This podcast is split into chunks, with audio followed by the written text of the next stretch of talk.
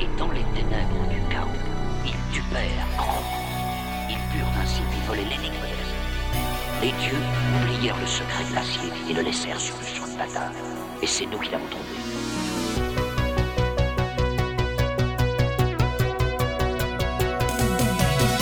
Fight for them. And die for their sins!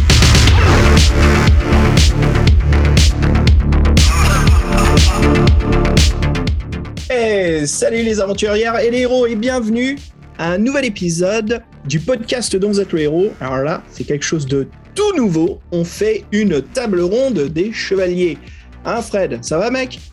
Oui, euh, salut, ça va Xav? Merci de... C'est c'est sympa de se retrouver. euh, on tente un nouveau concept et c'est vrai qu'aujourd'hui on est content, on fait quelque chose de nouveau. On fait quelque chose qui nous qu'on a envie de faire depuis longtemps et surtout euh, aujourd'hui on, on rencontre, on retrouve deux de nos acolytes qui sont euh, Fabien qui vous avait beaucoup manqué sur le podcast. Oui, bonjour à tous. Je suis content d'être là. Ça me change des idées. Et puis c'est vrai que ça, ça faisait vraiment longtemps. Je sais plus quand c'est ma dernière apparition au micro, mais Ouh là, Fabien, ça va faire un bail. Ça va faire. euh, c'est- On t'a eu, je crois, pour. euh. Oh mon dieu, me dis pas que c'était Piranha quand même. On a fait Ah, quelque chose plus. de. Bon, il y a eu, il y a eu Mona, l'interview de Mona, mais après, je sais, mais mais quand j'ai participé avec vous, avec vous deux, je sais plus quand. Peut-être le jeu qu'on a fait le JDR, euh, donc euh, en ah oui, c'est Halloween. Halloween, Ouais. Oui. Yes. C'est ça. Et bah oui, bah, en, Ouais. parlant de, en parlant d'Halloween et de JDR, on a une thématique aujourd'hui dans notre table ronde et on a invité notre master préféré, Jean-Michel. Ouais, salut Jean-Michel. Ouais, salut toute la bande. Euh, bah, toujours avec plaisir euh, de venir discuter avec vous. Euh, surtout ici, on, a, on va avoir un sujet passionnant, je pense. Ouais, il y a quoi dire en plus. Hein. Et puis voilà, donc euh, comme c'était le principe de, de cette table ronde, c'était d'inviter donc nos Patreons. Et euh, puis on va commencer par Étienne. Salut Étienne. Alors bonjour à toute l'équipe et bonjour à tous les invités. Euh, je suis votre podcast depuis assez longtemps et aujourd'hui je suis content de participer enfin en direct à l'une de vos émissions. Bah ouais, ça, bah ça, oui, ça fait plaisir. On est vraiment content de tous vous retrouver. Donc il y a Etienne avec nous et aussi euh, Simon. Bonjour tout le monde, merci de l'invitation, je suis vraiment content d'être là. C'est une très bonne idée que vous avez eue. Ah bah oui, puis merci. Puis en plus, on a t'as ton petit accent québécois, ça va mettre un peu de couleur à notre podcast. On, on adore, on adore, on adore les, les échanges qu'on avait par écrit. Et là, c'est très, c'est vraiment très sympa de t'avoir aussi. Et donc merci Simon de jouer le jeu. Quoi. Je lâcherai quelques jurons québécois là. Ah super, super. Et puis nous avons aussi Dorn. Salut Ludo, comment ça va? Salut tout le monde, Bah, merci à vous de m'inviter. Franchement, ça me fait super plaisir. C'est pareil, je vous écoute depuis euh, très longtemps. Des fois, je réécoute des podcasts et tout. Donc, euh, ça me fait vraiment plaisir de, de vous avoir, de parler avec vous euh, sur un sujet qui, que j'aime bien aussi. Donc voilà, ah bah, Ça nous fait plaisir de t'avoir à cette table ronde. hein. Bah, merci à vous. Ah non, bah ouais. Merci à vous les héros. Et donc le- on a un dernier héros qui nous, qui nous accompagne, qui est Lorkéane. Salut Lorkéane. Salut à tous. Alors, vous pouvez m'appeler Julien, hein, c'est pour mon prénom. Euh, donc, ben, très heureux de vous retrouver. Euh, ça fait d'ailleurs bizarre, comme je vous disais, hein, de vous parler enfin en direct, puisque ça fait six mois quand même que je vous écoute euh, assidûment. Et puis, très heureux de retrouver aussi les autres Patreons. Bah oui, merci à vous. C'est vrai que nous, on, on- c'est un peu tout nouveau pour nous et la, et la table ronde aussi. Et c'est vrai qu'on parle de, de, de aux invités, mais on n'a toujours pas parlé du sujet. Est-ce que tu nous fais une présentation, Xav, du sujet Ah a ouais, bah écoutez, je crois que c'est parti. hein. On est tous ensemble, tous là autour de cette table. Donc euh, mes chevaliers, allez, c'est parti.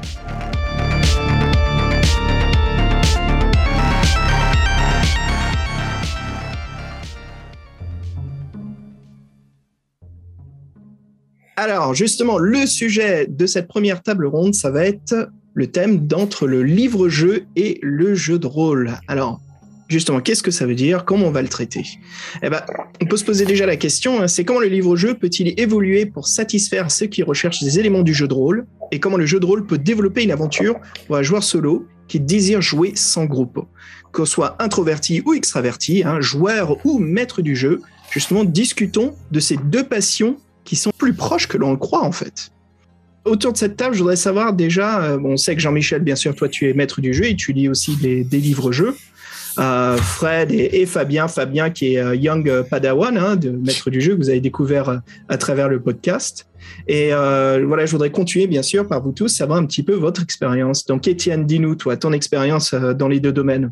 Alors, il est vrai que bah, j'ai eu l'occasion de jouer à des différents jeux de rôle, mais euh, c'est vrai que les deux passions sont assez liées parce que les joueurs ou maîtres du jeu étaient eux-mêmes de grands fans de livres dont vous êtes le héros.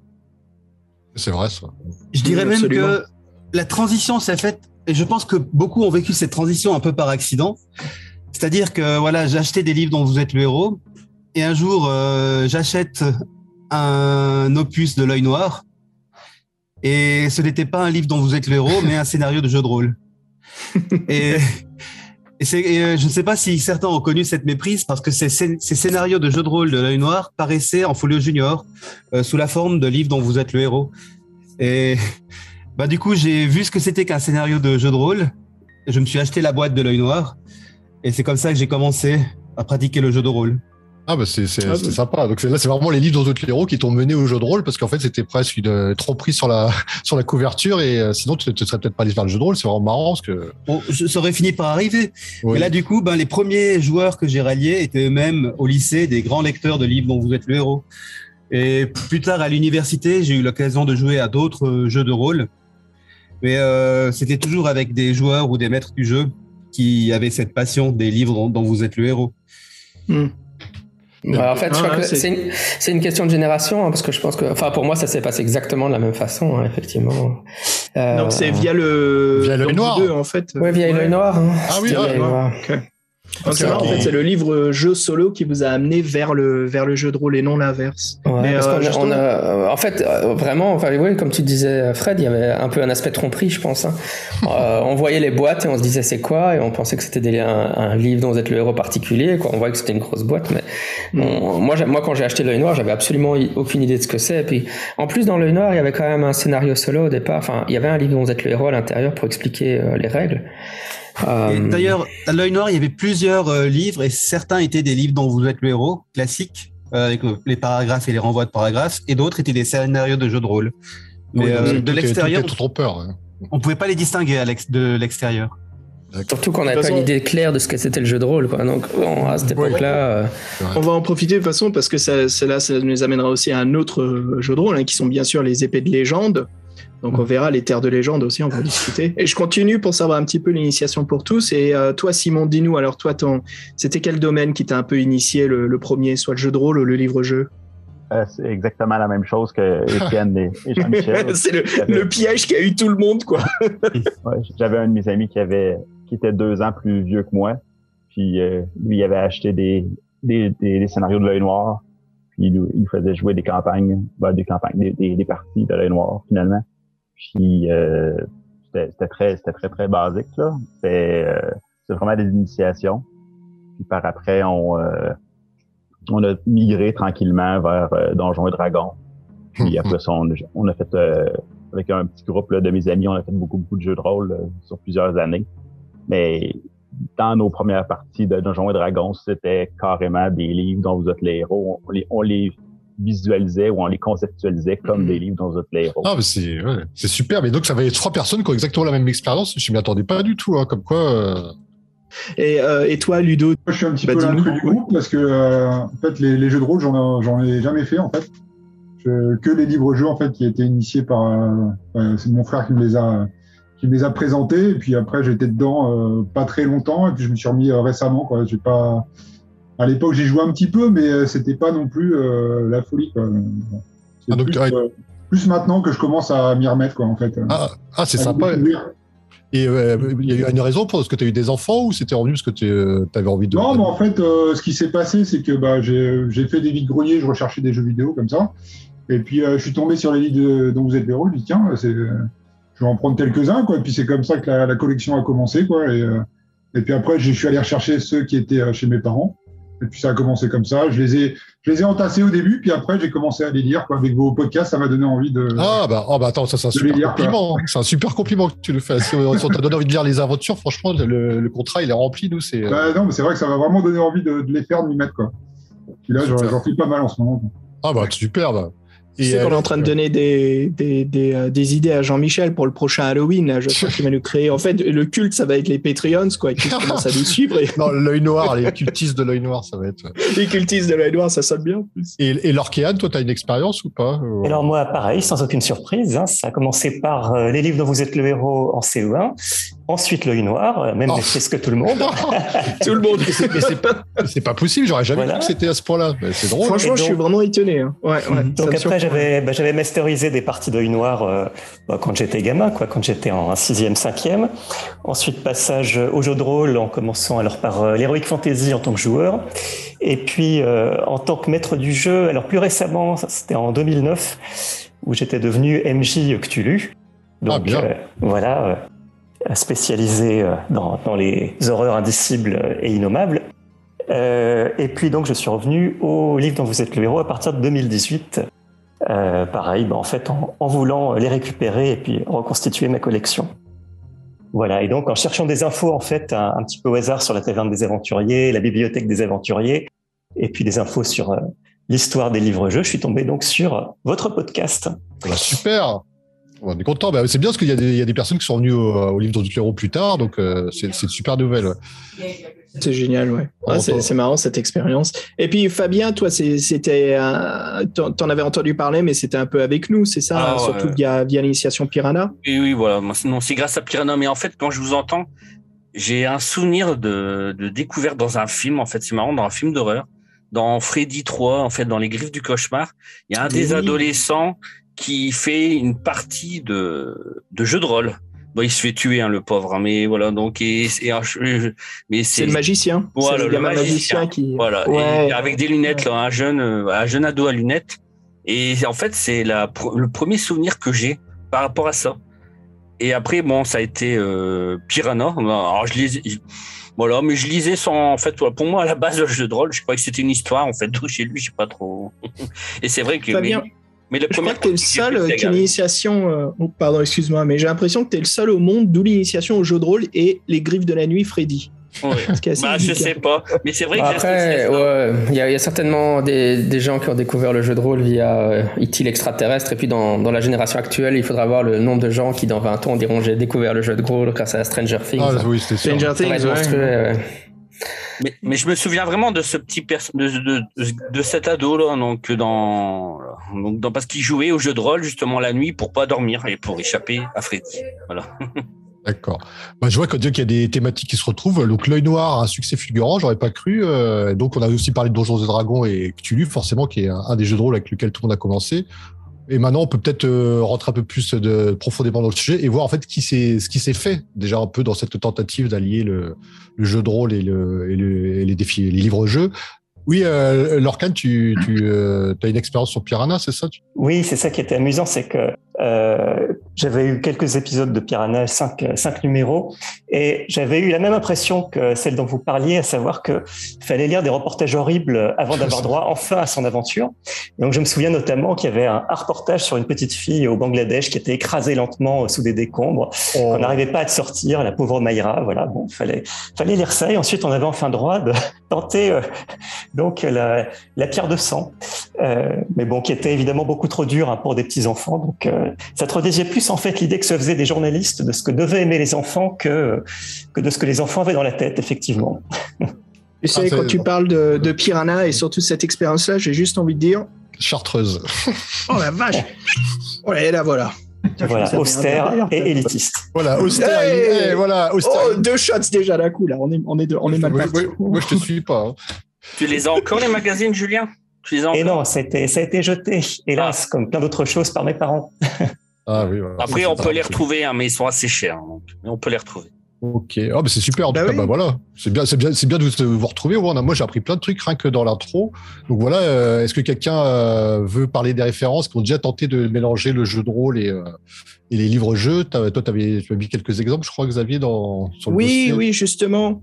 Donc ouais, exactement, Fred. J'ai quelques exemples où je trouve que le livre-jeu et le jeu de rôle se croisent. Euh, on en a cité déjà deux, hein, bien sûr, l'œil noir et euh, l'épée de légende. On a aussi les terres de légende. Je trouve qu'il y a aussi les défis et sortilèges hein, de Gildas Sago. On a aussi euh, Stormweavers, donc qui est assez nouveau, qui, est- qui était sur Kickstarter récemment par Powell euh, Diemski, euh, qui en gros c'est un énorme livre de jeu de rôle et c'est du jeu de rôle solo. Voilà, vous jouez tout seul, vous avez tout ce qu'il faut, vous avez le manuel, le bestiaire le, livre des joueurs et du maître un seul euh, livre, c'est excellent. Et puis il y a aussi House of Danger euh, de Prospero Hall. House of Danger, en fait, c'est basé sur les, livres américains, les Choose Your Own Adventure. Et donc, c'est un hybride entre jeu de plateau, jeu de cartes, jeu de rôle, et ça peut jouer bien sûr en groupe ou en solo. Euh, que d'ailleurs on a pu faire il y a, il y a un an à peu près, hein, Fred et Fabien, vous vous souvenez, on a fait ça en Oui, stream. oui, bien sûr. Ouais. Ouais. Donc voilà, c'est un peu des exemples comme ça. Si vous avez des exemples, bien sûr, n'hésitez pas.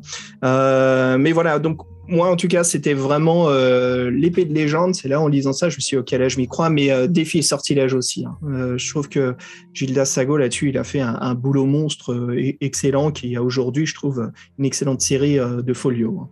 Quelqu'un les connaît bien, les défis sortilèges ou les épées de légende, non? Vous, les- vous les avez fait peut-être? Moi, pas Je du tout. connais quand même beaucoup les épées de légende. hein.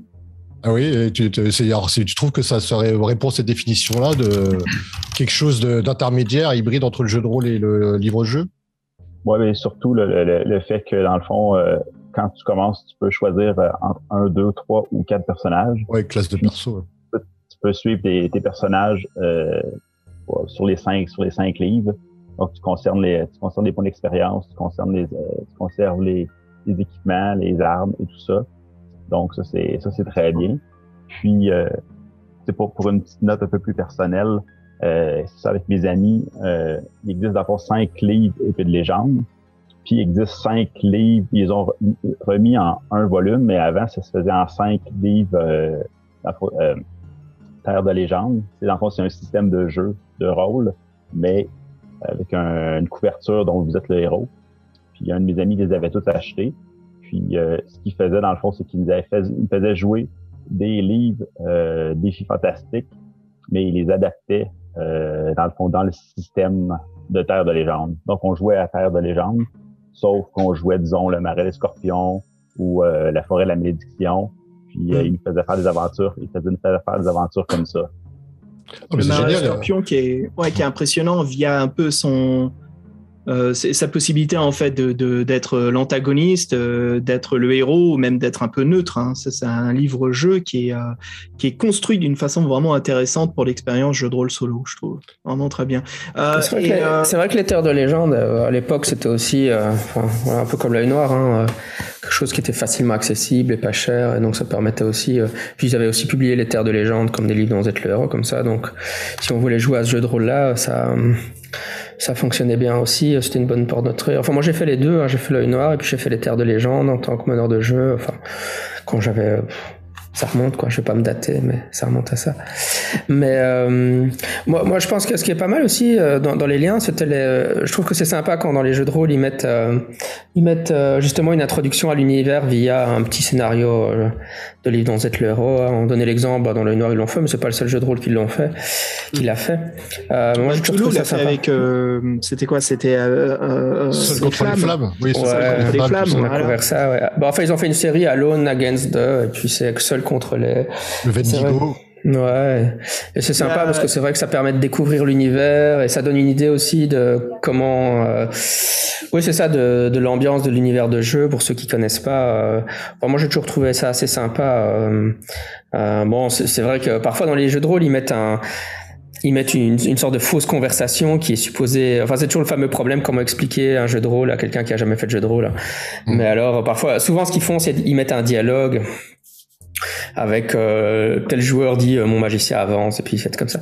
Bon, c'est sympa pour aussi montrer comment ça peut fonctionner en tant que joueur, quoi. Mais pour l'univers, ça peut être bien. euh, Enfin, moi, je, moi, je suis assez, assez pour ça, d'avoir un, un- un petit Ouais. passage livre dont vous êtes le héros pour expliquer euh, en quoi consiste l'univers auquel on va jouer. hein. Encore, encore une fois, là, je parle plus pour des débutants, mais bon.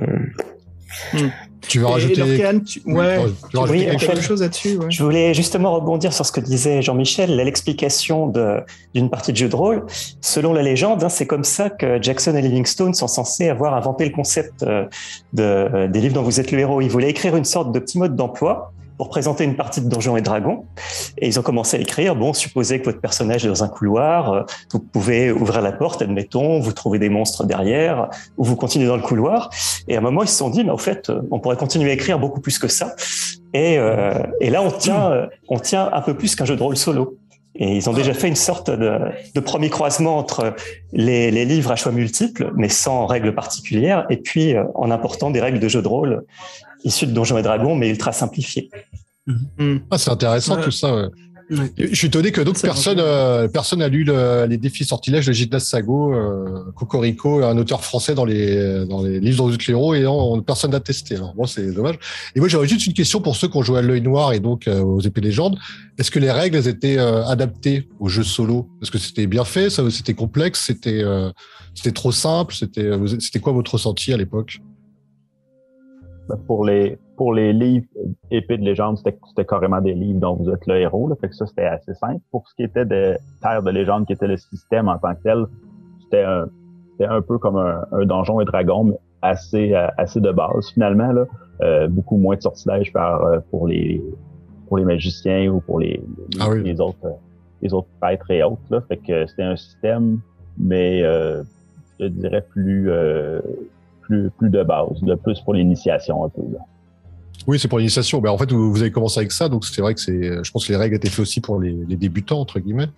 Parce que- Les règles étaient assez simples. D'accord, les règles étaient assez simples. C'est juste pour dire qu'en fait, euh, euh, beaucoup on a commencé par l'œil noir, c'est la base, mais c'est quand même un jeu qui reste assez simple. Et ensuite, je pense que beaucoup ont eu envie d'aller vers des jeux plus complexes et sont passés à d'autres choses. Donc euh, l'œil noir, c'était un point de départ, mais qu'il s'agissait aussi de dépasser. Je voulais poser la question justement, Ludo, comme toi tu t'es remis un peu dedans et disons qu'on est, on est bien plus tard, les systèmes de jeux de rôle ont bien évolué, on est passé par d'autres euh, techniques et je voulais avoir un peu ton expérience en tant que joueur solo via les différents systèmes et les règles euh, des, des livres-jeux. Qu'est-ce que, qu'est-ce qui pour toi brille ou ce qui sort un peu de l'ordinaire quand tu, quand tu lis euh, la collection des livres dont vous êtes le héros? Bah, euh, moi, ce que, ce que j'aime bien, c'est quand les, les livres sont pas trop euh, compliqués, sont, sont jouables, parce que tu fais des défis fantastiques, euh, certains, euh, si t'as pas 12 en habileté ou euh, un perso bien, enfin, bien à fond, euh, c'est c'est mort, tu peux, tu peux même pas aller, euh, tu peux pas aller super loin dans l'aventure, quoi. Donc, par exemple, Ouais, solitaire, euh, c'est c'est super abordable, tu peux avoir un perso normal. euh. Après, si tu suis l'aventure, parce que si tu démarres, par exemple, au tome 26 ou 27, euh, Oui, c'est- ça va être compliqué aussi, quoi. Donc, euh, Ouais, justement, je, voulais parler un petit peu d'un des livres. Moi, c'était un peu une, partie de mon initiation, mais bien sûr, c'est les, euh, loups solitaires hein, de Joe Dever, Gary Chalk, qui était cette grande immersion. Et euh, je crois que le moment où j'ai vraiment commencé à mettre un pied dans le monde du, jeu de rôle, via le jeu solo, c'est quand je lis, donc bien sûr, le deuxième tome, à la traversée infernale, et on me dit, garde ta feuille de personnage. Et, euh, et là, je, je me suis dit, OK, en, en gros, je suis en train de vivre ce concept d'une nouvelle campagne. Ah C'est oui, oui. un nouveau scénario, une nouvelle session de jeu de rôle autour d'une table, avec bien sûr euh, Joe Dever derrière son, son écran de MJ, quoi, qui va me balancer tous ces, euh, Bon, par contre, tous un, ces un des killer dans le soli- solitaire, c'est que tu, tu, tu ramasses plein d'objets qui te servent à rien. À part les, jeux- les objets spéciaux, mais le reste, ça te, ça te sert pas à grand chose. Ouais, en fait, ça, ça aide à. Joe Dever, il arrive à créer cette immersion dans, dans le monde, hein, comme, comme AMJ fait. Hein. C'est, chaque objet. euh, après, il faut faire attention de ne pas briser cette méta na- narrative. C'est pas parce qu'il y a un objet qui est là que forcément il va avoir une utilité. On peut mettre plein de choses. C'est juste parce que on vit dans un monde vivant, on vit dans un monde où il y a des choses, il y a des gens qui passent par là, donc forcément il y a du vécu autour de nous. Et en effet, euh, Loup solitaire arrive à faire ça euh, vraiment très bien. Pendant que je trouve une série qui fait un peu le contraire. Euh, ceux qui l'ont lu, hein, ça serait Loup Ardent, où là, on sent vraiment euh, le- la, la mécanique, euh, excusez-moi du Ouais. terme, mais la mécanique pétée, en fait, hein, de Ouais. Herbie, qui, euh, qui nous montre bien que chaque chose a un intérêt technique à la réussite de l'aventure. Bah là, t'as juste envie de lire le livre parce que c'est tellement compliqué, euh, franchement. euh. Enfin, moi, j'ai abandonné parce que. Ah non, faut pas, il faut, il faut pas, il faut pas. non, non, mais je veux dire, j'ai lu les quatre, mais j'ai pas fait les, les règles, les règles, lancer les. dés. Oh mon dieu. Bah, juste- justement, là, on parlait des règles. Donc, dans ce débat entre le, livre-jeu et le jeu de rôle, en fait, le, le principe, c'est de savoir euh, quand on joue tout solo et qu'on suit une histoire, euh, qu'est-ce qu'on recherche? On recherche, euh, nous, on appelait, on appelait ça la machine à imaginaire. Est-ce qu'on veut des règles simples qui nous emportent dans l'action et qui nous, euh, euh, lesquelles, en fait, euh, tout roule et on n'a pas besoin de vraiment de garde-fous Ou bien on veut quelque chose de très complexe avec euh, justement des règles très strictes qui font qu'on peut pas déborder et donc vous, là, par rapport à, ces deux univers, qu'est-ce que vous pensez qui, ma- qui marcherait le plus? Je crois que tu avais, quelques pistes, toi, Xav, aussi là-dessus. Ouais, voilà, voilà. Est-ce que, est-ce comme on parlait, c'est parfait, Ludo, que tu parles de ça, mais voilà, les, les règles ardues, est-ce qu'on veut quelque chose pour affrondir plus le côté technique du jeu, ou est-ce qu'on veut justement des règles un peu comme la nouvelle version de Donjons et Dragons qui sont plus simples pour favoriser les- l'immersion narrative Alors, des exemples, je trouve, qui sont très bien là-dessus, c'est Dungeon World. Dungeon World euh, limite absolument euh, la, technique pour se concentrer sur, euh, sur le monde. D'ailleurs, ce sont les personnages qui créent le monde. On a bien sûr le Call of Toulouse de Chaosium, je trouve qu'il réduit un peu l'importance et qui profite de, enfin, qui fait un peu l'inverse, excusez-moi, je veux dire qu'elle profite de ces règles pour approfondir le scénario, le script. Donc, il y a vraiment ce côté technique important, par exemple des jets de santé mentale. On a la cinquième édition, là, comme je disais, Donjons et Dragons. On a Star Wars, qui intéressant, je trouve, les deux versions de Star Wars, la, très connue de Descartes, hein, l'édition D6, qui est, euh, je trouve, son alter ego, c'est vraiment l'édition de Fantasy Flight qui fait tout le contraire, vraiment intéressant. Et puis, euh, et puis en dernier, je trouve qu'on a aussi toute cette nouvelle mode un peu de, des jeux qui sortent par Kickstarter, qui, qui ont certains des règles incroyables, tout simples ou des choses tout con. On lance 2D, euh, si vous faites en dessous de votre score, c'est réussi. Ouais, c'est ce que j'allais dire, parce que les jeux, voilà. tu vas te faire trucider là, parce que les jeux que tu cites, euh, enfin Donjons et Dragons 5e, je suis d'accord que par rapport à Pathfinder, ils ont simplifié, mais ça reste encore des règles très complexes par rapport à d'autres jeux qui sortent pour maintenant. Ça reste du Donjon et Dragon. Euh, ouais, ouais, ouais, donc, absolument. euh, C'est complexe, disons. par rapport à des, à des- en fait, par rapport à, des quatrième jeux, édition. ouais, à des jeux narrativistes aussi, ou des jeux qui sont où y a où le jeu a moins d'importance, etc. Enfin, ça reste très. euh, Bon, alors, bon, mais maintenant, je suis d'accord que si ce que tu voulais dire, c'est euh, Donjons et Dragons 5e édition est plus simple que Pathfinder. Bah, on est ce bien d'accord. je mais- trouve, ce que je voudrais dire, en, en fait, ce que je, je veux dire là-dessus, juste pour approfondir, hein, c'est, en gros ce que fait la cinquième édition, c'est ces Donjons et Dragons. C'est toujours très complexe, surtout comme initiation, je trouve maître du jeu Donjons et Dragons, c'est très difficile. hein. Il y a beaucoup de choses à connaître, à savoir. Mais ce qu'a fait cette cinquième édition, c'est qu'ils ont allégé en gardant un peu ce, côté traditionnel qu'ils ont de la, feuille d'aventure, mais on sent tout de suite qu'il y a un gros approfondi. En fait, on sent qu'ils ont ouvert la, cave et qu'ils ont sorti tout ce qu'ils ont, hein, Jean-Michel, euh, de, de leur collection, quoi, toutes ces aventures, tous ces donjons qu'ils ont depuis l'époque de Gary Gygax. Ouais, mais ce qui est marrant, c'est parce qu'ils ont envoyé, ils ont envoyé à plein de gens euh, des gens des- des- le jeu ils leur ont demandé euh, est-ce que vous estimez que ce qu'on a fait très Donjons et Dragons représente la quintessence de Donjons et Dragons et les gens devaient scorer? À quel point c'est Donjons et Dragonien c'est assez marrant comme euh, principe euh, parce que c'est quoi l'essence de Donjons et Dragons quoi? Mais euh, ouais en fait euh, juste enfin la, la conversation avance tellement vite, en- en- tellement vite. En fait en fait moi j'ai joué à Défi et Sortilèges je l'avais lu à l'époque hein. j'en avais lu en tout cas certains. Donc pour dire parce que Fred disait personne l'a fait mais euh, enfin, c'est parce que euh, j'essaie de me replacer. Le problème, c'est que j'avais quoi, 11-12 ans, et c'était lié à la question que vous posiez sur la difficulté des règles. hein. Euh, en fait, moi, quand je suis arrivé des livres dont vous êtes le héros et que j'ai été confronté à ces jeux qui proposaient des transitions vers le jeu de rôle, euh, je comprenais pas trop à quoi j'avais affaire en fait. hein. C'était, euh, je trouvais que l'explication était pas super claire quand t'as pas, euh, euh, quand t'as jamais fait de jeu de rôle et quand t'as pas de meneur pour t'initier. C'est vraiment quand j'ai eu un meneur pour m'initier, quand je suis allé dans un club de jeu de rôle, que j'ai compris ah mais en fait c'était ça que j'étais supposé faire. On est dans une époque très différente à l'heure actuelle où on a tous accès à, des actual plays qu'on peut ou des live plays qu'on peut aller écouter sur YouTube. Mais à l'époque, euh, moi je, moi je lisais ça. la première fois que j'ai ouvert l'œil noir ou Terre de légende ou tout ça, je me dis mais c'est quoi ce machin Je comprends. Encore une fois, j'avais 11 ans, quoi, donc forcément, euh, c'était. euh, Mais alors, euh, le souvenir que j'ai moi de, de, sortilège, c'est que j'ai pas aimé en fait. Hein. Je comprenais pas le système de règles. Je trouvais que le système pour associer d'autres joueurs avec soi, c'était. Enfin, je- enfin, j'ai pas un bon retour à donner. Maintenant, maintenant, il faudrait peut-être que je réessaye à l'heure actuelle. Peut-être que maintenant, je comprendrais mieux ce que je suis supposé faire. Mais je trouvais ça bizarre de. Si, si mon souvenir sont bons, parce que ça remonte forcément à, à des plombes, il fallait lire le paragraphe et puis laisser les autres intervenir, quoi. Mais je trouvais ça bizarre en fait, hein, et pas très. euh, Enfin, je suis pas sûr. euh, euh, il faudrait que je réessaye, mais mon impression, comme ça, mon souvenir que j'en ai, c'est que ça, ça fonctionnait pas bien en fait, ou que ça, ça, ça, Oui, ça me- trop. ouais, c'était trop rigide. Mais euh, ouais, justement, re- rebondir là-dessus sur les règles. Ludo, j'aime bien, tu, tu évoques justement cette rapidité. Moi, je suis fan de ça, en fait. C'est d'avoir un système, en fait, euh, un peu sur le vif, où on peut jouer immédiatement, on est qu'il y ait de complexité. On a évoqué euh, le, contraire, hein, qui était loup ardent là-dessus, qui est euh, super complexe, on, on peut s'y perdre facilement. Et puis, je trouve après, il y a un peu ces versions euh, qui se métamorphosent, hein, Fred, comme on a fait, donc les, maîtres du, destin, c'est ça. Hein donc, ces deux volumes qu'on a fait ensemble. J'ai tendance à oublier le, nom des collections qui sont abominables. Mais il y avait ce croisement du dungeon crawler là-dessus, bien sûr, avec le papier quadrillé. Hein, Fred, tu te souviens de ça? Je voulais oui, citer un autre exemple. donjon, ouais.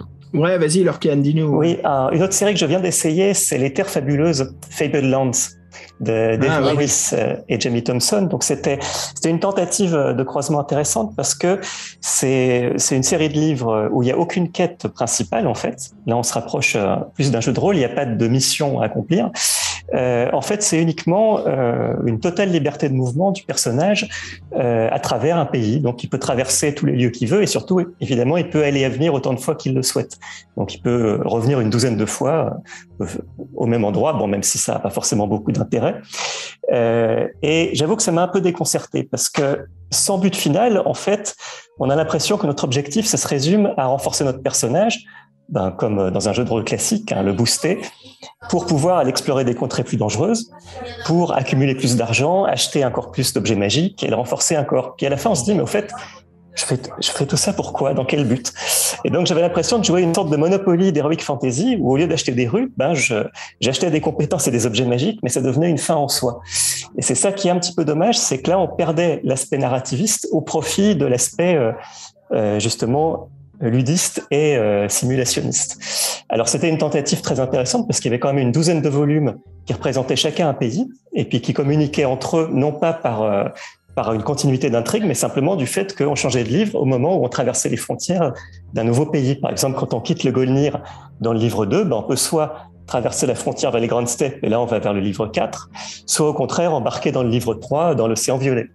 Donc c'était une très belle idée, mais malheureusement, alors peut-être parce que je m'attendais trop à voir des livres-jeux euh, classiques avec une mission et, et un but, j'ai eu l'impression de tourner en rond, ou d'être sur une sorte de jeu Ah de oui. plateau, à déplacer mon pion, mais sans trop savoir pourquoi. Oui, c'est c'est un peu dommage, ouais. Ouais. Et- vous, et vous, les autres euh, auditeurs, les lecteurs, Ludo ou Simon ou Etienne, vous avez euh, des préférences Vous, est-ce que vous préférez euh, des règles simples ou avec, euh, où l'histoire coule tout seul, où vous êtes très très peu dirigé, ou vous avez besoin de quelque chose de très technique euh, pour euh, pour pas être dans le flou, ou bien quelle était, votre meilleure expérience euh, euh, narrative, on va dire, avec les livres-jeux ou les jeux de rôle? Qu'est-ce qui vous a plu? Disons qu'il faut pas que les règles soient trop simples non plus. Il faut quand même qu'il y ait un peu cet euh, aspect euh, jeu, euh, un peu euh, ce suspense quand on lance les dés, ce fait que tout n'est pas réussi d'avance. Mais euh, voilà, il faut pas non plus que le système prenne le pas sur l'intérêt du jeu. Comme ouais, c'est le cas dans les loups ardents où le système devient tellement complexe qu'il qu'il en bride euh, l'immersion. Un jeu que j'ai bien aimé là récemment, c'est Mario Scorpion. Là. Je, je trouve que le système est intéressant. quoi. On va de, de clairière en clairière, et puis si on a fait le- l'endroit, euh, on passe on passe cet endroit. Quoi. Je trouve ça vraiment bien fait quoi, pour un, un défi fantastique. euh. C'est un peu un monde ouvert, en fait. On retrouve ce système aussi dans euh, La Grande Menace des robots, où en fait on avance Du- dans des zones, on peut explorer ces du zones. même et ça auteur, crée- ouais. Oui, c'est les Jackson US. Ouais, Jackson US, fait comme on dit. euh. Jackson US, c'est de là, ouais, ouais. Qui d'ailleurs, lui, je trouve, a vraiment créé ce, ce- cette, euh, comment dire, ce, cette, euh, ce mécanisme de, de jeu de rôle en livre papier qui marche très bien quand on explore un lieu, un endroit. On peut faire des rencontres et c'est là qu'on évolue, bien sûr, tout en suivant pour pas se retrouver dans ce problème hein, qu'on a cité. C'est euh, où il y a, comme tu disais, Lorcan, en fait, c'est qu'on on perd le script. En fait, on sait plus ce qu'il y a comme aventure. C'est très important de garder ce fil rouge et on peut facilement s'y perdre. On voit ça beaucoup dans les jeux vidéo bac à sable, hein, les sandbox ça soit du Skyrim ou ce que vous voulez, hein, euh, Horizon, les choses comme ça, plus modernes. On peut facilement, si on fait trop de mini-quêtes, on explore trop le paysage, on se dit au final, mais qu'est-ce qu'on fout là? Qu'est-ce qu'on fait? Et on trouve ce problème aussi dans, dans le jeu de rôle, quoi. enfin, pardon, je veux dire dans le dans le livre-jeu qui sont qui sont assez modernes. Il y en a un qui s'appelle Destiny Quest. Ils sont pas traduits en français, ils sont en anglais, mais c'est un énorme pavé de 800 pages qui est un monde ouvert. Il y a bien sûr une quête, mais on peut vraiment dire, euh, je m'en fous de la quête, je vais faire que des sous-quêtes, je vais me balader dans l'univers. L'écrivain a vraiment rendu cet aspect possible. Mais euh, je trouve que c'est là où on peut facilement, certains d'entre nous qui aiment bien une narrative euh, qui évolue, on peut facilement un peu se fatiguer en fait de la lecture. Et on se dit finalement, qu'est-ce que je fais Euh, Je m'ennuie. On arrive plus rapidement à ce pic d'ennui que si on suivait la, la quête, bien sûr, qui nous intéresse. Justement, ce que j'appréciais dans les jeux de rôle après avoir lu les livres-jeux, la, la- la dimension en plus des jeux de rôle, c'est qu'ils permettaient beaucoup plus de liberté. Euh, là, on n'était pas corseté par euh, trois choix en fin de paragraphe, mais on pouvait vraiment faire ce qu'on voulait. Et euh, c'est cette dimension en plus que j'apprécie dans les jeux de rôle, même si euh, effectivement, si ça se réduit à, faire des jeux bac à sable, ça perd aussi de son intérêt euh, il faut qu'il y ait aussi un intérêt narratif et une quête à, suivre. Bah oui, faut ait- faut qu'il y ait une histoire. Et toi, Simon ou Fabien, vous en pensez quoi? Vous préférez quoi comme type d'histoire? Bah, moi, je veux des règles simples. hein. Et avec des dés à six faces, hein, pas plus. Ah oui, alors ça, comme ça, c'est clair. Vraiment pas plus. hein. Les, dés, un- les dés- les dés de vin, ça fait peur au début, mais après, Ah, c'est- des dés c'est comme les autres. hein. Attendez, Ah. il y, a, il y a un super système euh, pour ceux qui veulent s'initier et qui ont justement peut-être cette peur, comme Fabien vient de l'évoquer, qui, est- qui est super comme exemple. Fabien, tu as le système Caltrop. Le système Caltrop, c'est basé que sur les D4 à quatre faces. c'est tout, les fameuses petites pyramides. C'est un système très très simple. hein. C'est en gros, on a un niveau de skills, euh, de compétences. Si on a trois, on balance euh, trois dés de 4 et il faut juste réussir à avoir au-delà de, de la difficulté. On retrouve aussi un petit peu ce système euh, similaire avec le, euh, avec un, bien sûr pas un D4, mais dans le, le jeu de rôle de, de loup solitaire, mais celui de chez euh, Cubicle 7. Oui, qu'on le sait, ouais. Donc euh, voilà, bien sûr, d'où vient notre expérience, c'est juste sur le nombre de dés que l'on jette euh, avec des modificateurs. Après, bien sûr, on a le système de l'appel de Toulouse, hein, Jean-Michel. Allez, on va aller faire des pourcentages. Dés de sang, ouais. Bon, les pourcentages, c'est assez intuitif. C'est aussi une des forces quand même de. Enfin, intuitif, parce qu'on a tous appris des pourcentages à l'école, quoi. Mais euh, c'est c'est vrai que c'est plus simple. Enfin, moi, je trouve que le pourcentage, finalement, ça, ça reste assez, assez simple par rapport à d'autres systèmes de jeu. C'est souvent les systèmes de jeu avec des dés spécifiques, avec des symboles dessus. Moi, je trouve que, les, que, que je trouve les plus compliqués, enfin, ou les moins, les moins intuitifs. Mais euh, Et que tu viens, tu viens de parler de. T'évoques Fate, j'imagine, quand tu parles de ouais, ça. c'est ça. Ouais, ouais, Fate, ouais, fait, par exemple, ouais. Et toi, Simon, t'as pas entendu euh, D'ailleurs, est-ce qu'au Québec, vous avez eu les Choose Your Own Adventure euh, Vous les avez eu la plupart aussi Avec des règles très simples Est-ce que tu les as connus Non, je les ai pas connus. Peut-être qu'il y en a eu, mais je les, je les connaissais pas. Euh, pour répondre à la question, moi, personnellement, avec mon groupe de joueurs, là, les jeux de rôle, on les, les règles assez minimes.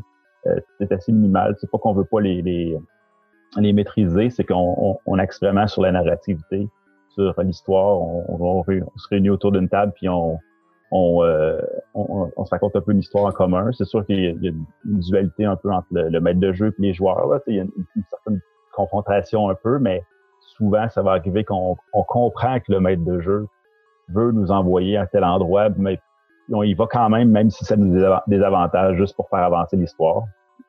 Parce que c'est intéressant comme ça. Euh, J'ai d'autres amis joueurs que c'est l'inverse. Ils, leur but, c'est de, de se monter un personnage, là, puis d'utiliser chacune des subtilités des règles là, pour avoir le, le, personnage le plus puissant. Ça, ça, personnellement, ça nous intéresse pas. euh, pour ce qui est des pour ce qui est des jeux, des livres dont vous êtes le héros, moi personnellement, je préfère euh, des livres plus simples avec des règles. Euh, ouais, je, je vais le dire, je, je fais, je lance jamais les combats, je fais jamais les combats. Ah oui? euh, ça m'intéresse pas vraiment euh, dès, que je, dès que je les passe. Puis je, je serais très à l'aise avec un système, un des livres dont vous êtes le héros, aucun combat, à la limite aucun jet de dés, seulement des choix. Ah oui, euh, s'il était, s'il était bâti pour ça. Donc, donc euh, c'est chacun, chacun un peu son, euh, chacun un peu là, comment il comment il voit ça, puis c'est quoi ses préférences. Mais euh, moi, je, je préférais un, un, jeu de un livre dont vous êtes le héros avec plus de choix, plus de possibilités, un petit peu moins de technique en arrière. Ah, c'est intéressant. Quelqu'un veut rajouter quelque chose ça sur la complexité ou la simplicité des règles?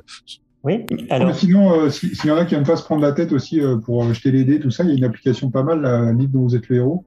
Et puis tu crées ta feuille de personnage, tu appuies sur euh, machin, tu jettes les dés, enfin, tu appuies sur l'écran, puis ça jette les dés, tu mets l'ennemi, euh, les, les, objets que tu as dans ton application, tout ça. Donc c'est pas mal, ça je trouve aussi. Ça, ça, ça, auto, ça automatise. Ouais, voilà, ouais, tu, ouais tu, tu, parlais des Choose Your Adventure, mais en fait, y a, en disant qu'il y a moins de règles, mais en fait, il n'y a, y a, pas de règles dans les Choose, Adventure. choose Your Adventure. C'est oui, juste. C'est euh, simple, simple choix, oui. Ouais, c'est simple choix. Ouais. Je me souviens aussi quand j'étais gamin et que je suis allé dans un pays anglophone et que je suis tombé dessus, je dis Ah, tiens, ça a l'air d'être un livre dont vous êtes le héros. Puis je me mets à lire et je dis Mais je dois pas lancer de dés, c'est quoi cette histoire? Tu avais une à deux pages de texte, une illustration au moins pour chaque choix, et puis voilà, quoi. Hein, tu choisis ton, ton chemin. Et puis, euh, ce qui était sympa du Choose Your Adventure, c'est un peu, tu tournes le livre à l'envers, et puis, comme on a évoqué, hein, on a l'arborescence des choix. Donc, tu as carrément la triche à l'arrière, quoi. Tu as ta solus. Ça, où est-ce que tu veux te diriger? Donc, par exemple, récemment, parce qu'on est en train de faire sur la passerelle jeu de rôle, euh, Donjons et Dragons en a sorti, là, qui s'appelle Endless Quest, avec, il euh, y en a quatre ou cinq, avec chaque fois une classe de perso euh, différente. Euh, moi, j'ai fait euh, celui sur le. C'était un bard et dans le monde. Je suis plus sûr de la classe de perso, mais en tout cas, c'est dans le monde de Ravenloft.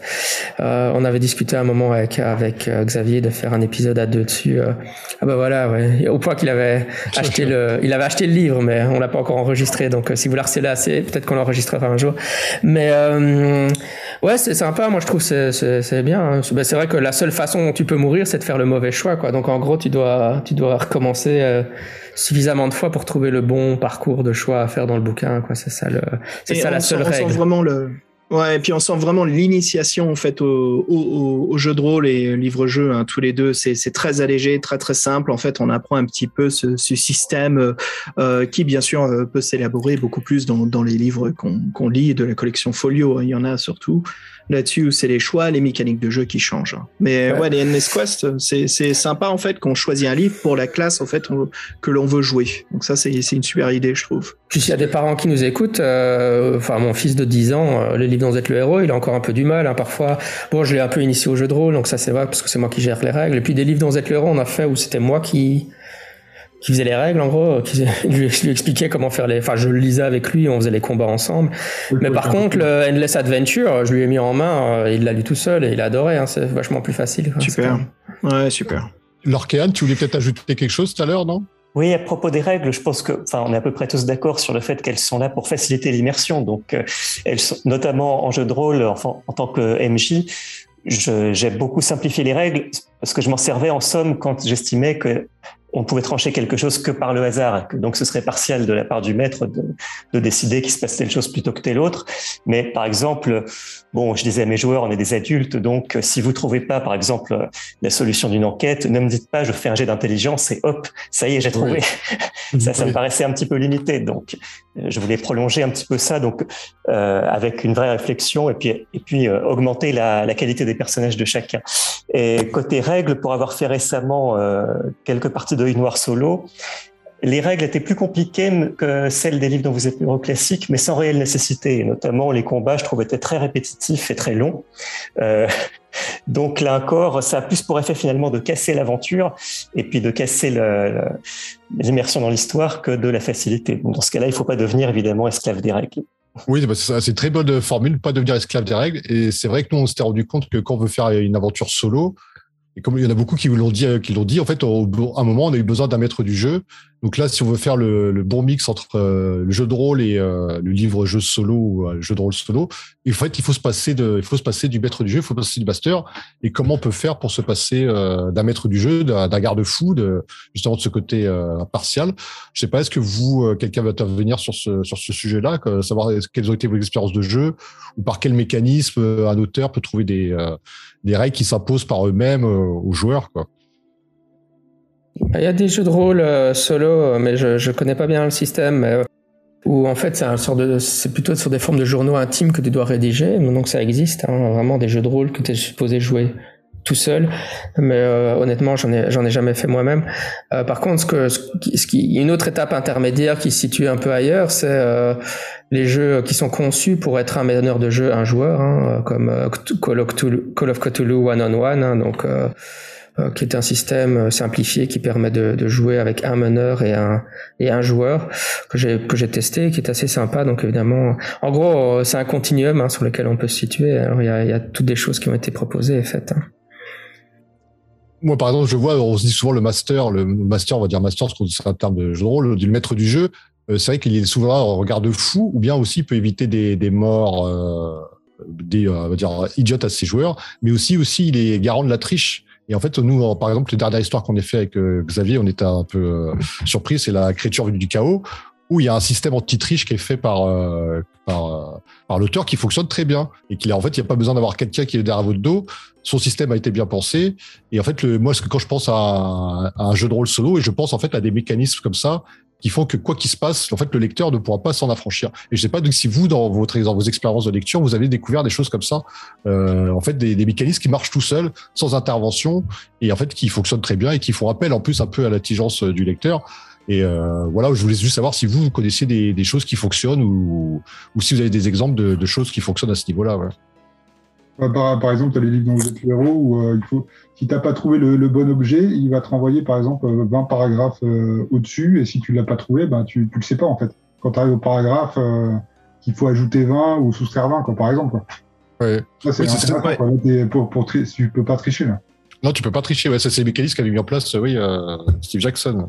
Ouais, voilà. Oui, ça, ça c'est quand c'est bien écrit. On, on trouve ça, on trouve ce, ce côté Steve Jackson qui nous renvoie. En fait, c'est pas la fin de l'aventure. On trouve d'autres écrivains qui nous disent, bah, si t'as pas trouvé la clé, t'as pas ce qu'il faut, c'est fini, quoi, game over.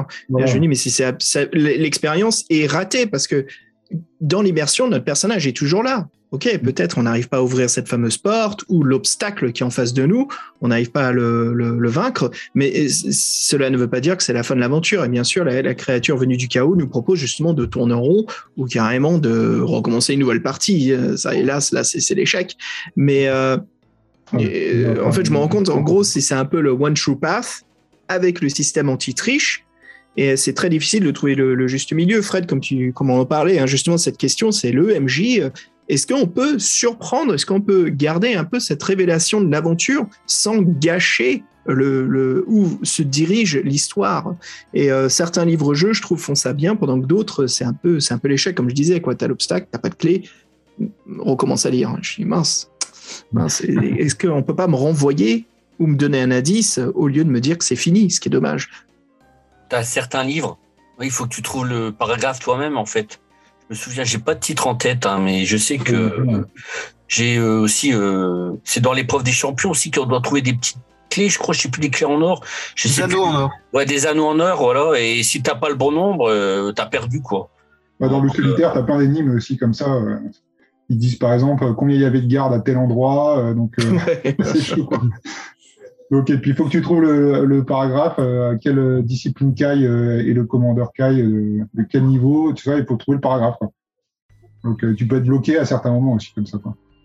Mm, mm. C'est là où je trouve que les versions de, de Inkle, de, sorcellerie de Steve Jackson, ont fait quelque chose d'a- d'assez bien foutu. C'est qu'ils permettent justement de continuer ta quête et euh, de continuer à fouiller, de trouver des objets, que ça soit pour, euh, par exemple dans le carré, pour arriver à sortir de la ville hein, au nord, ou euh, ou ça soit pour résoudre en fait les objectifs secondaires.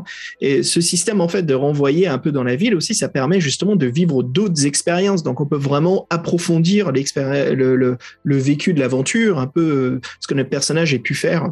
Mais voilà, on, on voit que c'est quelque chose d'un peu plus moderne. Et je me dis, est-ce que plutôt on est dans une époque qui se concentre un peu plus sur la facilité ou comment dire, de donner un, challenge, un défi en fait, euh, une difficulté.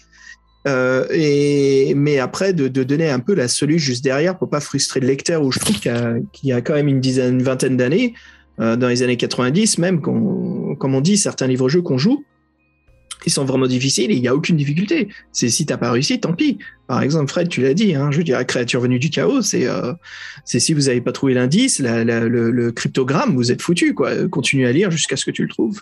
Et c'est, qu'est-ce que vous en pensez? Est-ce que vous voyez un petit peu cette différence d'époque ou est-ce que vous sentez aujourd'hui que c'est un peu plus, on, on pardonne un peu plus le, peut-être pas le pardonner, mais on, on lui file un peu plus un coup de main au joueur? De toute façon, c'est plus. à l'é- à l'époque, les, joueurs euh, réclamaient le one true path, alors que maintenant, c'est vrai qu'on est un petit peu plus euh, récalcitrant sur ce genre de système. Euh, Ils avaient écrit à Steve Jackson justement pour pour que ce soit de plus en plus difficile. Donc euh, là, Ouais, ouais, ouais, je me souviens, c'était fou ça quand on avait lu ça avec Fred, on se dit mais mon dieu. Et, et- et en fait, c'est un peu les fanas du, du, euh, du- de la difficulté très élevée. Hein, ça. Disons que ouais, c'est ça, c'est un peu des livres-jeux qu'on classe. Euh, T'as l'impression qu'il devrait avoir un système de difficulté écrit à l'arrière. Tu sais, sur une échelle de easy, medium ou hard. Mais il y a aussi la, la même chose un peu dans le jeu de rôle, hein, euh, avec euh, les, les, les, les, vieux- les donjons old school, euh, qui étaient des donjons où le meneur de jeu était très euh, confrontationnel comme ça. euh, Enfin, dans le sens où son, son objectif c'était de créer un donjon qui devait être un challenge pour les joueurs, mais qui devait être quand même équitable. Euh, donc les joueurs devaient avoir une chance d'y arriver, mais ça devait quand même être. Enfin, il- voilà, il devait mettre en place une épreuve que, que, que les joueurs avaient une chance de pouvoir réussir, mais en même temps qui devait être quand même dur. Et puis après, il était l'arbitre comme ça. euh, Cette conception du donjon, et à la fois, elle a, elle a vraiment disparu dans les jeux de rôle contemporains, mais en même temps, il y a aussi tout le mouvement, euh, un mouvement de jeux de rôle old school qui, qui revient vers ça parce que c'est avec ça, ça qu'ils ont grandi et qu'ils aiment bien. Et donc c'est vrai qu'il y, y a une catégorie de joueurs dans le jeu de rôle qui aiment bien, voilà, on, on veut être confronté à un donjon qui soit vraiment techniquement difficile, mais si on arrive à le battre, on aura la satisfaction de dire on y est arrivé. hein. C'est euh, c'est comme jouer à Elden Ring en jeu vidéo ou voilà, c'est c'est- il y a un public pour ça. hein. Et donc voilà, on le trouve, moi je dis on le trouve dans le jeu de jeu vidéo, dans le livre vous êtes le héros, dans le jeu de rôle. euh, Oui, c'est pas, c'est pas pour tout le monde quoi. Mais... des gens pour qui euh, jouer, ça représente un challenge. Je pense que dans les Ouais, années non, 80, euh, Absolument, ouais. Dans les années 80, il y avait aussi moins de jeux qu'aujourd'hui et donc on était attentif à la durée de vie du jeu.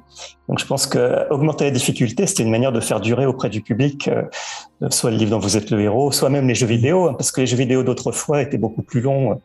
Euh, il fallait y passer 50 heures pour arriver au bout d'une partie.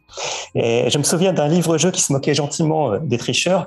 C'était dans la saga du prêtre Jean, euh, qui était scénarisé par Doug Headline. Donc le premier, le- la forteresse de la mute, où à un moment on nous dit bon, est-ce que vous avez une clé de cuivre pour euh, ouvrir cette porte? Alors on dit ouais, pas de problème, je triche.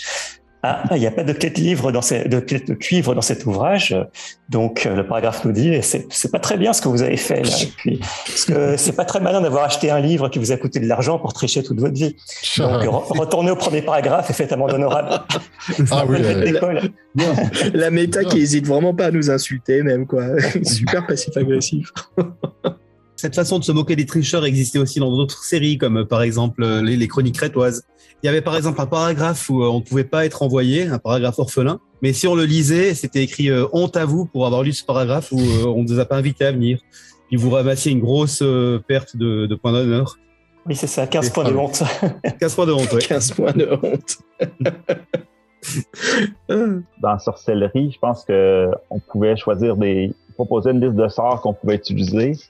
Oui. Puis là, si on en prenait un, il peut nous dire euh, ah ben désolé, euh, euh, c'est impossible que vous puissiez utiliser ce sort-là, vous l'avez pas. Il y avait des faux sorts. Il y avait des faux. Mais, ouais, il coûte- il coûtait 5 points d'endurance, Ouais, les mauvais sorts. Ouais, ça, ça, c'était une bonne punition et en plus euh, surtout que Steve Jackson nous l'a bien dit dans les règles hein, qu'il y a des sorts, il faut les apprendre. Ne revenez pas au livre de sorts. hein, vous êtes supposé être un, un mage de haut niveau, expérimenté, hein, un vétéran. Donc ça, ça marche bien dans la narrative. Et en effet, nous, on est là, euh, on te balance 30 sorts à connaître et j'imagine le joueur de Donjons et Dragons dit oh là t'es un sorcier, euh, regarde le livre une heure et c'est fini. Après tu le verras plus de la partie, quoi. C'est fini. Et tu dis je peux prendre des notes? Non non, tu, tu utilises ta tête. Allez. Donc en effet, c'est ce qu'avait fait Steve Jackson et quand, quand on y joue la première fois, je crois qu'on l'a tous fait. Au bout d'un moment, on se dit euh, Zap, Zar, c'était merde, c'était lequel déjà? Ah, je sais plus.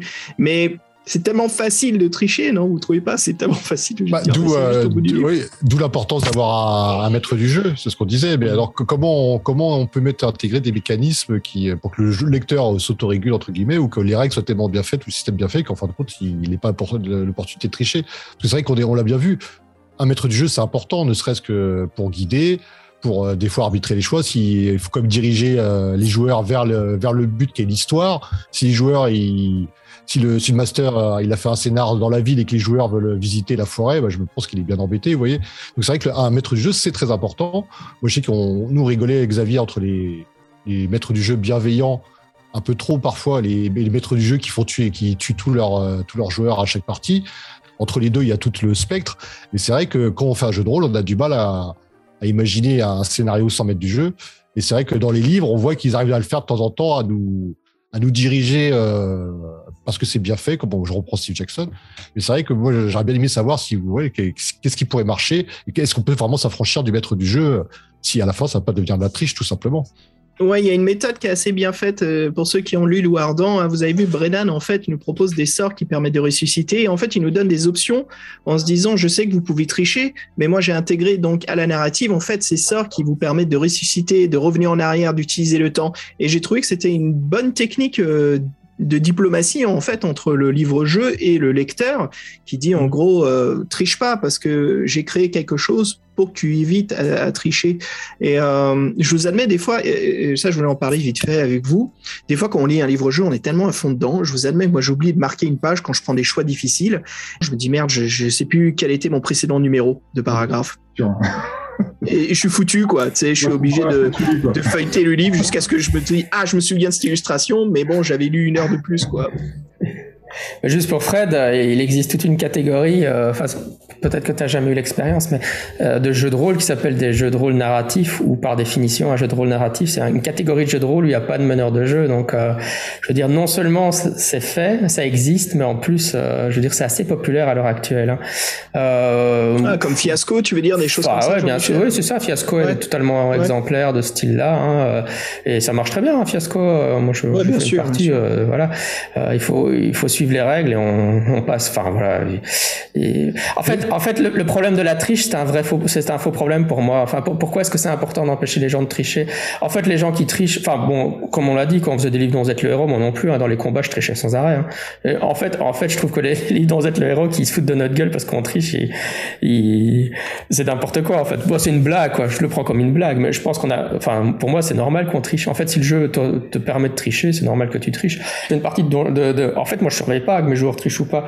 Si, si un de mes joueurs euh, à l'appel de Cthulhu euh, lance un dé et qui me ment sur, sur, le résultat qu'il fait. euh, ce que j'en sais, moi. Et en plus, il y a tout le problème inverse, hein, le meneur de jeu qui ment sur les résultats que lui fait au dé, avec derrière l'écran. En fait, Ah, euh, ça, c'est des- ouais, pour le scénario, ça, ça se comprend encore. Tu joues sur la narrative, le spectacle. c'est Ouais, que alors attendez, là. alors c'est ok pour le meneur de jeu de tricher, mais c'est pas ok pour les joueurs de tricher. C'est quoi cette histoire là, mec? Alors, Mais non, mais c'est pour, c'est pour mettre en perspective que ce que dit Fred n'a rien d'auto évident en fait. hein. Moi, moi, une des raisons, c'est que j'ai- j'ai pas d'écran, hein, donc mes joueurs voient mes résultats, donc ils savent que je peux pas tricher avec mes dés puisqu'ils voient tout à fait les jets que je fais, quoi.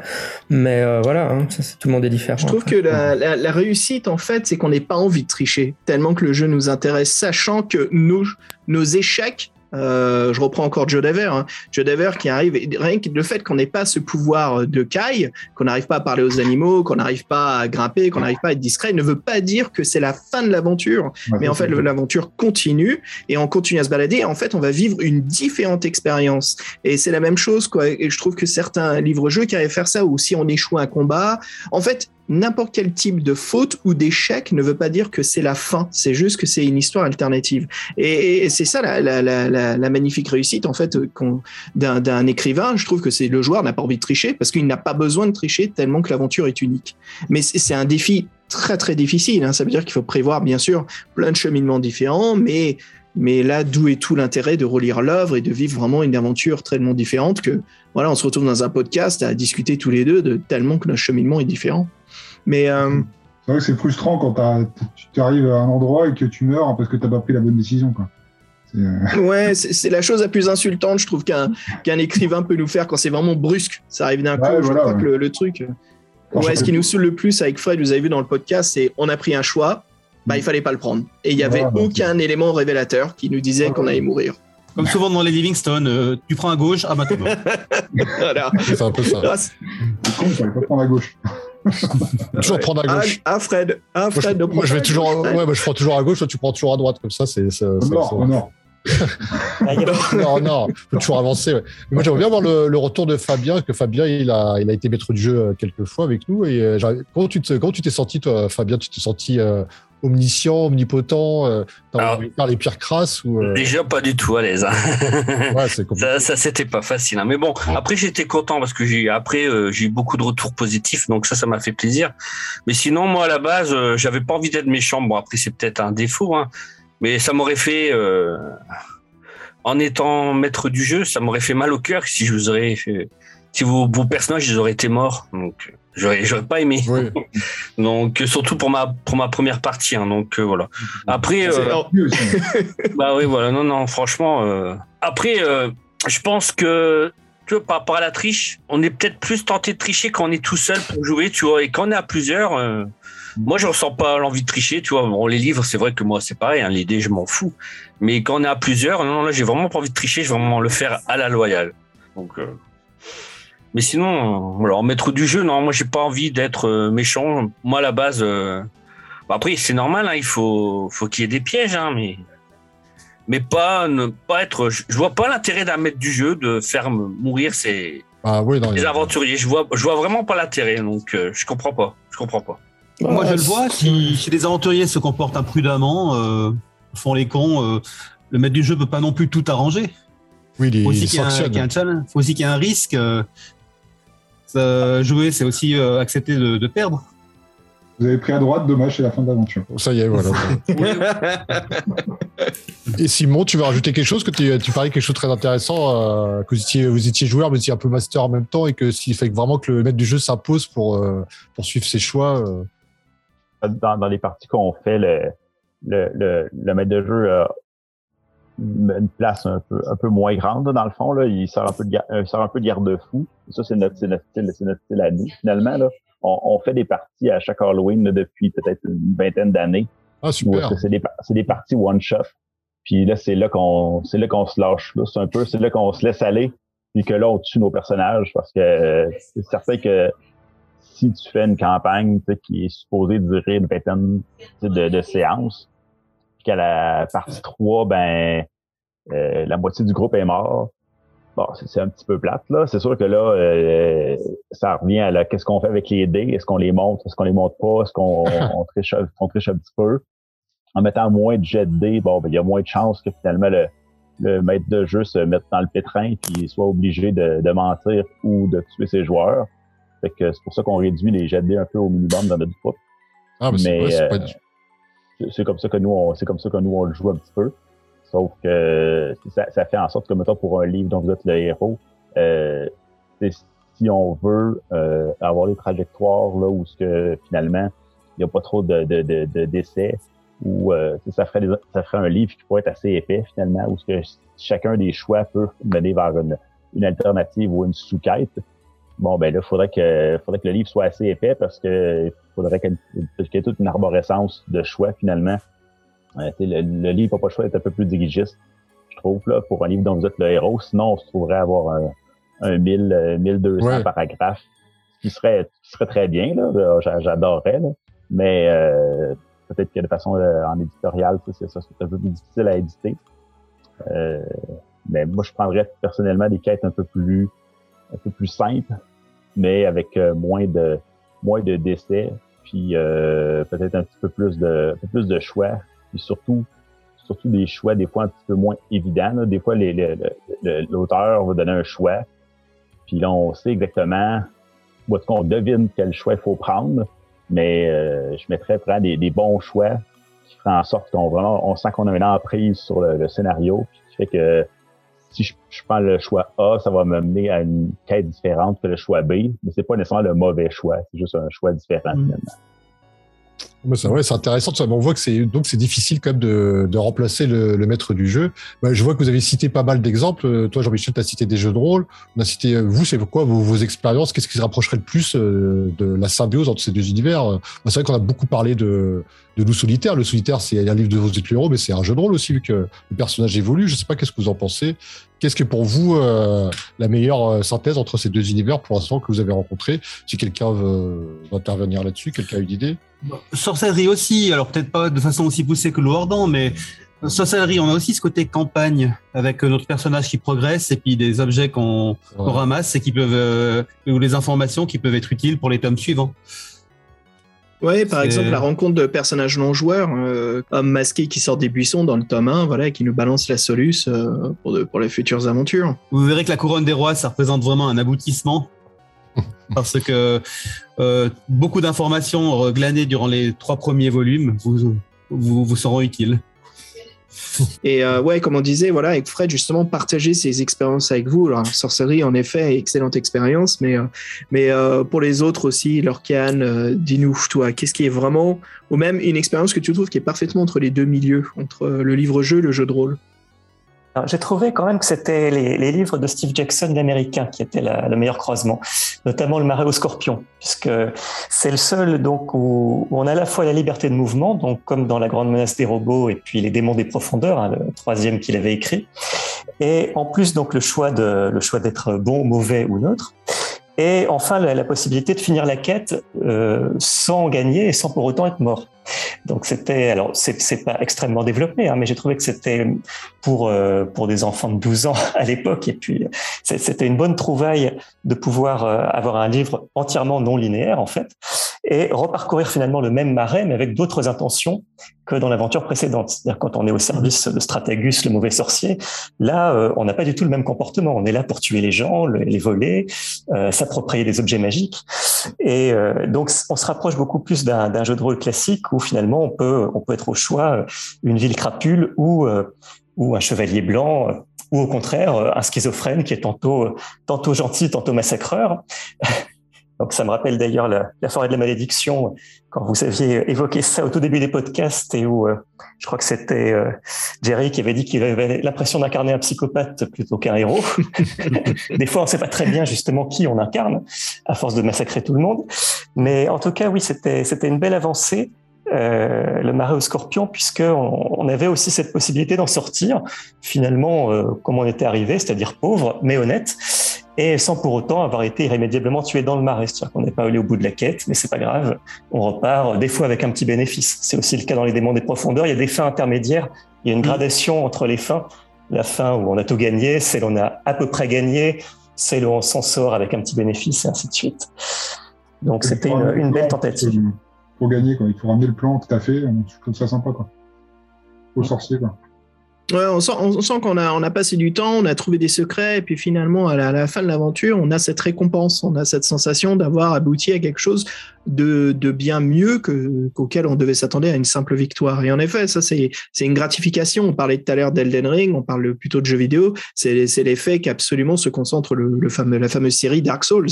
C'est un peu ce, sentiment de, de récompense d'avoir réussi un objectif très difficile. Euh, je ne sais pas pour vous, mais est-ce que certains de vous l'ont senti ça en, finissant des livres dont vous êtes le héros qui sont vraiment difficiles euh, Bien sûr, la, créature venue du chaos, quoi, qui est un exemple parfait où, comme vous avez fini ce livre sans tricher, sans rien, bon, qu'importe de tricher ou pas, mais cette gratification de, succès, de réussite. Ah je, me souviens de quand euh, j'avais terminé la couronne des rois, mais oh là là, qu'est-ce que j'ai qu'est-ce que j'ai qu'est-ce que j'ai couiné pour pour y arriver au bout. Euh, bah oui, et, et, je crois que justement, le fait qu'il y a des livres qui, euh, qui représentent un challenge, euh, euh, on a une satisfaction de joueur à les terminer. Et, euh, je trouve qu'un vrai joueur qui a vraiment cet esprit ne craint pas la difficulté, ne craint pas de mourir, ne craint pas d'affronter aussi des règles et des énigmes pour connaître la satisfaction d'avoir réussi loyalement. Je pense qu'on est même là pour ça. Hein. Au début, on est là pour mourir quelque mhm. part et voir ce que ça fait, puisque on est. Il y a, un petit côté euh, sadique à envoyer des héros euh, explorer petit à petit, se dire tiens celui-là il m'a fait de l'usage, euh, ah il a bien résisté, il a pris une douzaine de blessures, il est mort glorieusement, etc. Et moi celui qui j'ai eu le plus de satisfaction, je pense, c'est quand j'ai refait le manoir de l'enfer, ah, parce que là là encore c'était sacrément blindé de choses trappes et, et de morts horribles. Et là, oui, on est très content quand même quand on a enfin compris, euh, non seulement d'ailleurs l'agencement du manoir, euh, mais aussi le, trajet qu'il faut suivre, puisqu'en plus, il y a un sens particulier des pièces à visiter si on veut arriver à s'en sortir. Eh sans oublier le combat qui est quand même relativement aléatoire à la fin contre le démon de l'enfer, que j'ai fait à la loyale, avec un soupir de soulagement, j'ai dû terminer avec deux points d'endurance à la fin. Donc, euh, Mais c'est vrai, bon, les, les, les, les, Steve Jackson, les très difficiles comme La créature venue du chaos, Le meneur de l'enfer, La couronne des rois, oui, sont parmi les, les, livres dont vous êtes le héros les plus difficiles. Mm. Et, et ça demande une sacrée patience euh, pour en venir à bout. Mm. Moi, j'ai envie de dire quelque chose, oui, parce qu'en fait, euh, j'aime bien justement mourir dans les livres parce que parfois, t'as des façons sympathiques, tu sais, c'est très drôle parfois, tu sais comment comment on meurt. Donc moi j'aime bien justement. Donc voilà. Bah oui, t'as une description. oui, voilà, les plus sympas que quand c'est la fin euh, heureuse. Et sinon, bah ça, c'est les... Ouais. Je voulais aussi parler du Donjon du Mal. On avait fait un podcast là-dessus. Donc, je sais pas si vous oui. Ouais, bien sûr, c'est la version de Donjon et Dragon. Voilà. Et dans le Donjon du Mal, voilà, il y a plusieurs happy end, mais à différents degrés en fait. Donc, euh, on peut réussir euh, l'aventure, mais si on n'a pas fait tel euh, objectif, c'est une, une bonne fin, mais en même temps, il y a quand même quelques déceptions. Et moi, j'aimais bien justement cette graduation comme ça. Ça a donné envie de refaire l'aventure et dresser une autre fin, en fait, un autre parcours. Je peux vous poser une question? Oui, oui. Quand, quand vous faites euh, les livres dont vous êtes le héros, est-ce que vous lancez les dés euh, au début ou vous mettez vos stats euh, comme vous voulez? Non, moi, moi, je jette perso. Moi aussi. Ouais. Euh, et on, on le lit souvent une ou deux fois, plusieurs fois, ça dépend. Mais la première fois, il y a quand même, euh, on jette tes stats parce qu'on veut que ça fasse partie de notre critique. Si les règles sont trop difficiles, un peu les situations auxquelles on peut se trouver, parce qu'il y a ce parcours d'endurance aussi. hein. Dans une aventure, on peut, Ah, et, euh, les pour réussir la quête, il faut ouais. faire une vingtaine de combats. Et si on n'a Ouais, pas de potion de vie, on n'a rien. euh, ça se sent dans l'expérience. C'est ça. Ouais. Il y en a qui sont injouables, oui. Oui, il y en a qui sont- donc- euh, a expérience. tellement de combats que tu peux pas, quoi. Oui, bah, souvent, c'est surtout les Livingstone qui, on peut pas s'en sortir si on n'a pas les caractéristiques maximales. Mais il y en a d'autres où on peut très bien s'en sortir avec euh, les caractéristiques minimales. Ouais, bah, là, là, c'est bien. hein. Mais euh, Mhm. il y en a. Je voulais revenir un peu sur, une question pour les vétérans ici, les maîtres du jeu. Euh, donc, ouais, l'expérience que, vous voyez vraiment un peu le croisement entre ces deux domaines, donc le livre jeu et le jeu de rôle. Et toi, Jean-Michel, est-ce que tu as un exemple là-dessus où sens, tu sens vraiment le croisement là-dessus sur ces deux médias?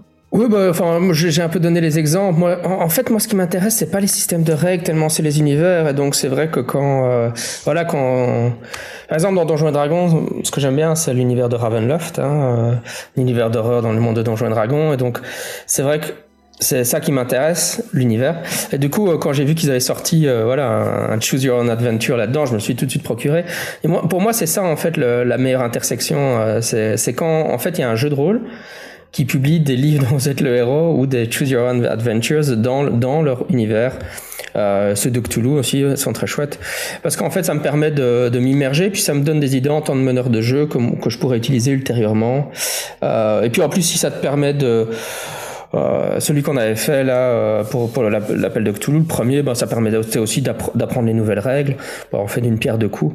Moi, j'aime bien m'immerger dans des univers et même mon rapport au, au livre dont êtes le héros au départ. euh, encore une fois, c'est pas vraiment les règles, mais c'est comme j'ai découvert ça avant, le jeu de rôle, c'est par là que j'ai découvert finalement l'univers de la fantasy et mon ça a vraiment fort développé mon imaginaire. hein. donc euh, c'est la première fois que je me suis demandé euh, c'est quoi des gobelins, c'est quoi des trolls, c'est quoi des orques, etc. Euh, Donc, euh, je, je veux dire, la- l'apport euh, des, des livres, ça a surtout été ça pour moi. C'est euh, euh, finalement quand les livres ont été des, des premiers modèles sur c'est quoi une aventure de fantasy, le, le genre de rencontre qu'on peut avoir? Bon alors maintenant, je pense qu'on s'est on s'est éloigné. Enfin, avec le temps, je me suis éloigné de ça, mais euh, euh, du modèle. Mais au départ, c'est vrai que finalement, on essayait d'émuler des livres dont vous le héros en jeu de rôle et et euh, ouais, c'est- une sorte de plutôt constitutif de mon imaginaire. Hein, euh. tandis que le- pff, les systèmes de règles, encore une fois, pour moi, dans les livres dont vous les héros, oui, à part évidemment, encore une fois, le- comme comme comme Xavier l'a super bien évoqué, euh, le fait que dans que dans Loup solitaire, ils introduisaient une notion de campagne, ça c'était génial. Mais enfin, je veux dire, c'est vrai que c'était justement là où je me suis dit ah bah oui, on peut faire des campagnes euh, sur la longue durée. Mais euh, ouais, enfin voilà ce que moi je dirais sur le sujet. Donc pour moi, pour moi, les, les meilleures interfaces, c'est quand à l'heure actuelle, des jeux de rôle publient des livres dont vous êtes le héros associé. quoi. Ah, c'est oui, c'est une bonne réponse, c'est une réponse intéressante. C'est que là, les, les deux univers se croisent complètement. Je fais juste une petite pause. En fait, Lorcan doit nous quitter. Donc, euh, Ah écoute, Lorcan, franchement, merci d'être venu. hein. C'était vraiment chouette de t'avoir avec nous. hein. Eh ben oui, c'était très chouette pour moi aussi. Merci à vous tous. Je suis désolé de devoir partir prématurément. Je serais bien resté. Mais donc, ben, je vous souhaite euh, de bien conclure ces échanges. Et puis, euh, tiens, voilà, tant qu'à faire, je, je m'ajoute un surnom, puisqu'on avait nos surnoms hein, sur le, le forum. Donc, depuis que j'ai deviné euh, pour votre 1er avril, maintenant, je veux qu'on m'appelle le grand parano global. Ah, excellent. On, va, on, va, on va le noter. Allez, au revoir et à bientôt tout le monde. À bientôt. Ah, salut. bonne soirée. Merci, merci d'avoir été là. Bonne soirée, Julien. Bonne soirée.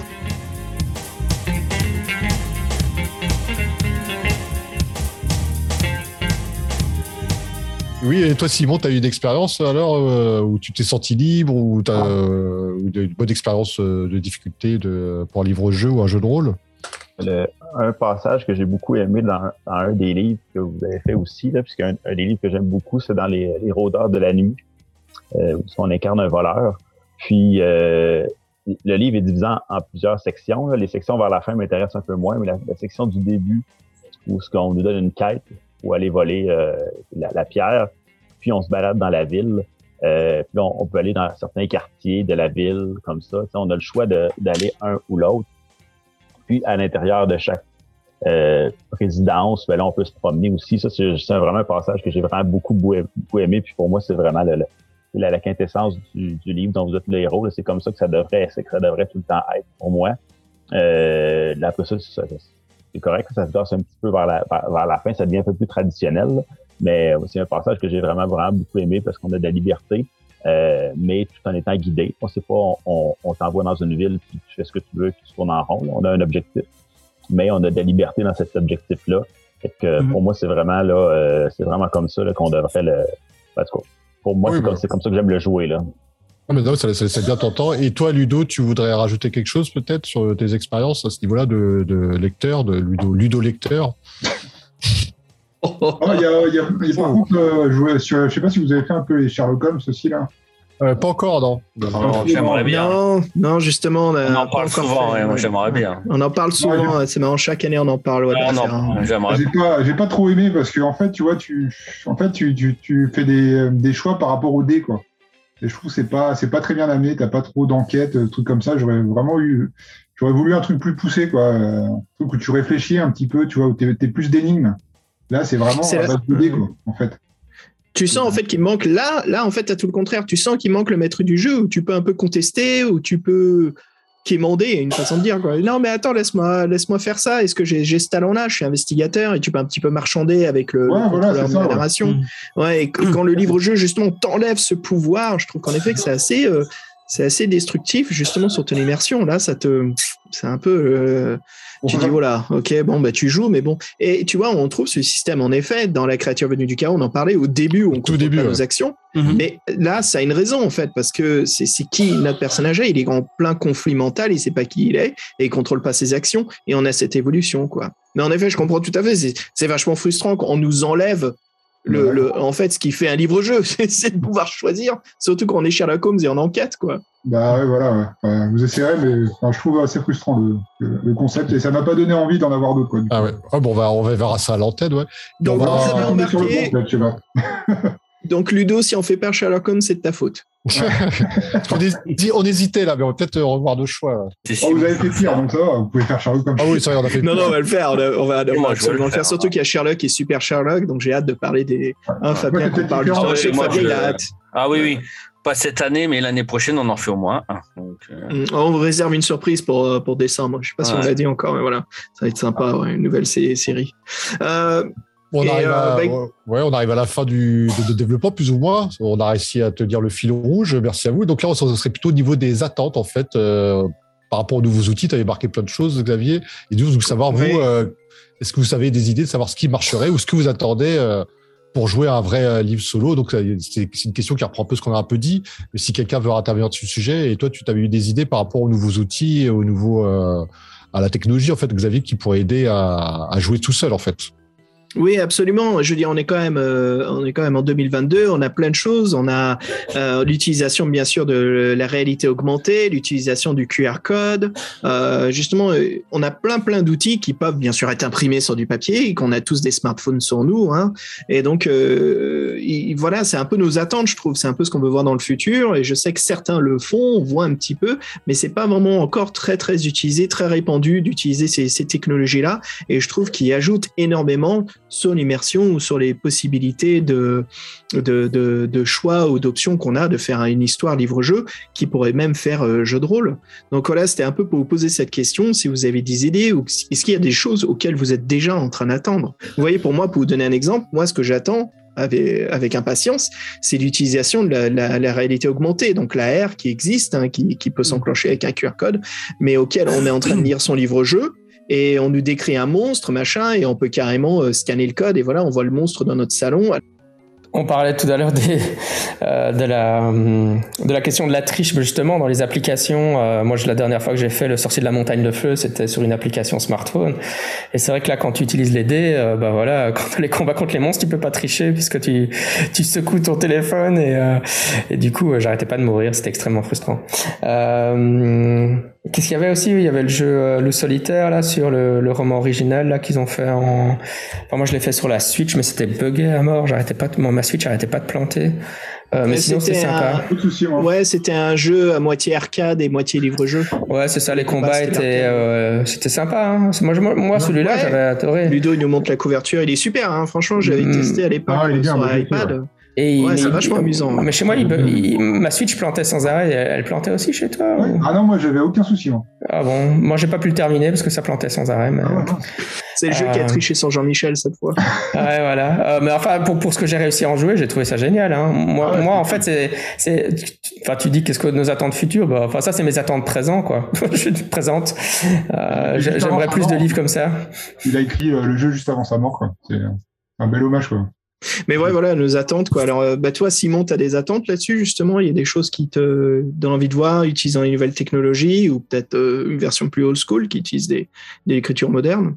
Je sais pas, j'avais pas pensé à, j'avais pas pensé à la question. Je- moi, j'aime, beaucoup le format papier, le livre papier. Je suis assez old school. J'aime ça, euh, j'aime ça avant de m'endormir, pouvoir avoir le livre dans mes mains, pas nécessairement le consulter un écran. Mais peut-être qu'on pourrait, il pourrait avoir un mariage entre euh, la version papier et des, nouvelles technologies. Là. Tu parlais de code QR. Euh, peut-être c'est quelque chose qui pourrait, qui, pourrait se faire. là. Euh, non, j'avais pas, j'avais pas réussi, j'avais pas pensé à ça. J'a- j'a- J'avoue que j'aime bien avoir les, les derniers, les premières éditions là, des, livres dont vous êtes le héros, là, les plus vieilles, celles avec, celles avec lesquelles j'ai grandi là, par nostalgie. Euh, mais on- c'est sûr qu'on pourrait imaginer là, euh, toutes sortes de, de- toutes sortes d'applications de systèmes là, vraiment intéressants qui pourraient faire prendre l'essence du livre euh, du livre jeu puis le pousser là au, le pousser là, dans le futur là à son maximum. Euh, il y a quelque chose à faire avec ça, c'est certain. Moi, je rejoins l'avis de Simon, hein, donc, et qu'ils utilisent Ouais. de la bonne colle hein, pour que les pages euh, ne se détachent pas. Oui, ça, la première édition, mon Dieu. hein, Ça, c'est dur pour terrible, les c'est collections. terrible. Ah, ouais, franchement, euh, non, sinon moi le papier, ça me convient très bien. Je cherche pas le virtuel. Euh... Ouais, si ça peut Alors, être on- sympa, mais mais pas dans le. Ouais, parce que le but, justement, c'est de mélanger ces deux mondes ensemble. Quoi. Il, y a, il y a une possibilité de, de créer cette, cette option du papier et du, du, de- du virtuel. Non, moi je. J'aimerais bien pouvoir retrouver les, les, euh, enfin, les livres dont vous êtes le héros euh, sur, sur mon téléphone quoi, pour pouvoir les faire euh, quand j'ai envie. Quoi. Mm.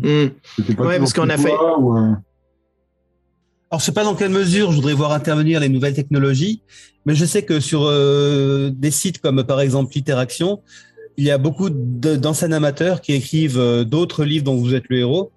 J'appelle ça un peu des livres-jeux 2.0, qui, s- qui souvent qui intègrent un peu les d'autres techniques, d'autres euh, façons de jouer, qui innovent encore en la matière et qui montrent que on peut toujours réinventer le livre-jeu. Donc, euh, surtout de la part des, auteurs amateurs, et je crois que vous en êtes, vous, vous nous préparez quelque chose. J'attends que on continue à nous produire de- des livres-jeux qui continuent à nous surprendre et à innover, tant au point de vue du background que des règles. Ça revient en force, là, les, les livres-jeux, là, c'est bien, hein, je trouve. Mhm. Avec Alconost et tout ça. euh, c'est Bah, en fait, vous avez aussi Alconost. le.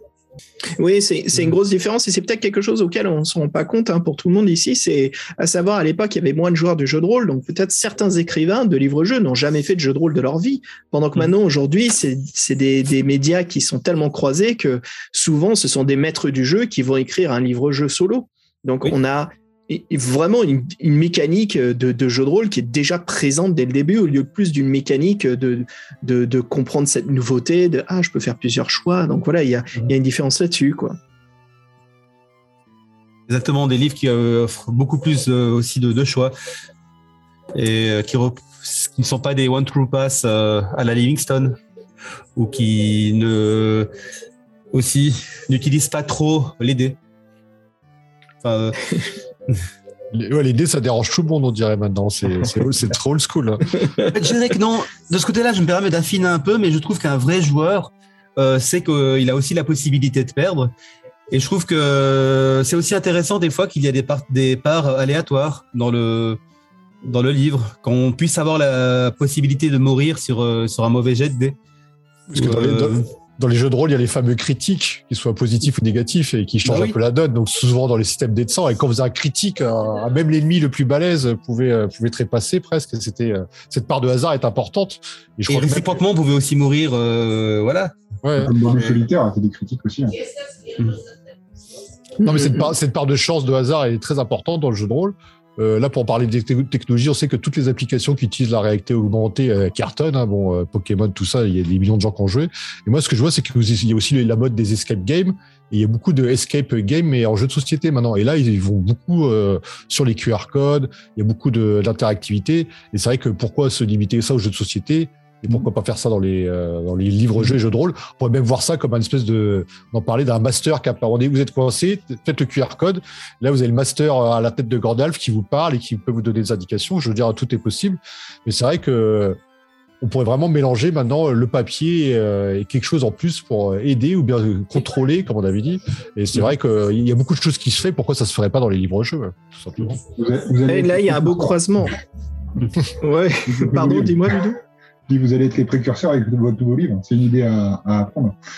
Ouais, ouais. Comme, vrai, on dit, on est des jeunes auteurs, donc nos livres sont vieux, donc on a pris les recettes de base. Malheureusement, on s'en affranchira plus tard. Et euh, moi, je pensais surtout, euh, tu vois, et Fred, tu dis escape game. Je trouve qu'il y, a- il y a des livres-jeux auxquels on joue. Je vois bien vraiment en- avec euh, des, des lunettes de, de réalité, de merde, de réalité virtuelle, euh, genre le donjon de la mort. Ouais, moi, je, moi, je utilise- pense- je trouve que ça pose quand même la question de la limite ou de la disparition du livre dont vous êtes le héros dans les jeux vidéo. hein. Tu vois, enfin voilà, à un moment on peut se dire bah oui bah finalement euh, si tu prends euh, Resident Evil euh, le 7 ou en réalité virtuelle, bah c'est un peu euh, le jeu. On pourrait dire c'est le livre euh, dont vous êtes le héros ultime à ce moment-là. Enfin je veux dire c'est c'est à, à quel moment est-ce qu'on n'est plus dans du livre dont vous êtes le héros et à quel moment on devient juste du jeu vidéo classique Est-ce un problème Je ne sais pas. hein. Mais euh, mais j'ai enfin j'ai l'impression qu'il faut quand même enfin voilà il faut il faut se méfier de en tout cas, se poser la question, c'est ça. Je veux dire, si à la moment, euh, voilà, le, le, le- loup solitaire dont on parlait tout à l'heure sur la Switch, est-ce que c'est un jeu vidéo, est-ce que c'est un, un livre vous êtes le héros? Bon, c'est vrai qu'il y avait encore beaucoup de textes à lire, donc c'est ce qui fait qu'on considère qu'on est encore dans un livre vous êtes le héros. Mais moins on aura de texte à lire, moins on, plus on sera simplement dans un jeu vidéo classique finalement.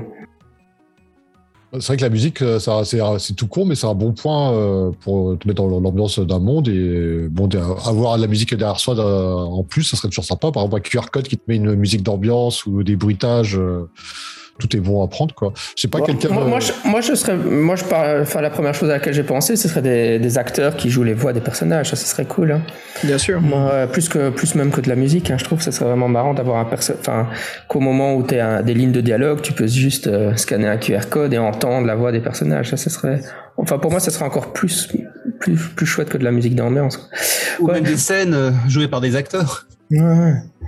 Mais euh, bah oui, mais enfin après, après Xavier, si tu si ton idée c'est bah est-ce que ça serait cool que qu'un studio de jeux vidéo achète les droits euh, du manoir de l'enfer par exemple et en fasse une adaptation en jeu vidéo, euh, évidemment que je trouverais ça cool. Mais simplement, euh, pour moi c'est juste un autre médium quoi. Ça Oui, s'éloigne bien de- sûr. Bien sûr, c'est un autre médium qui s'éloigne. C'est pour ça que je dis c'est comme un hommage en fait. C'est comme c'est quelque chose qui va bien mieux se vendre au public qui connaît l'œuvre via le livre.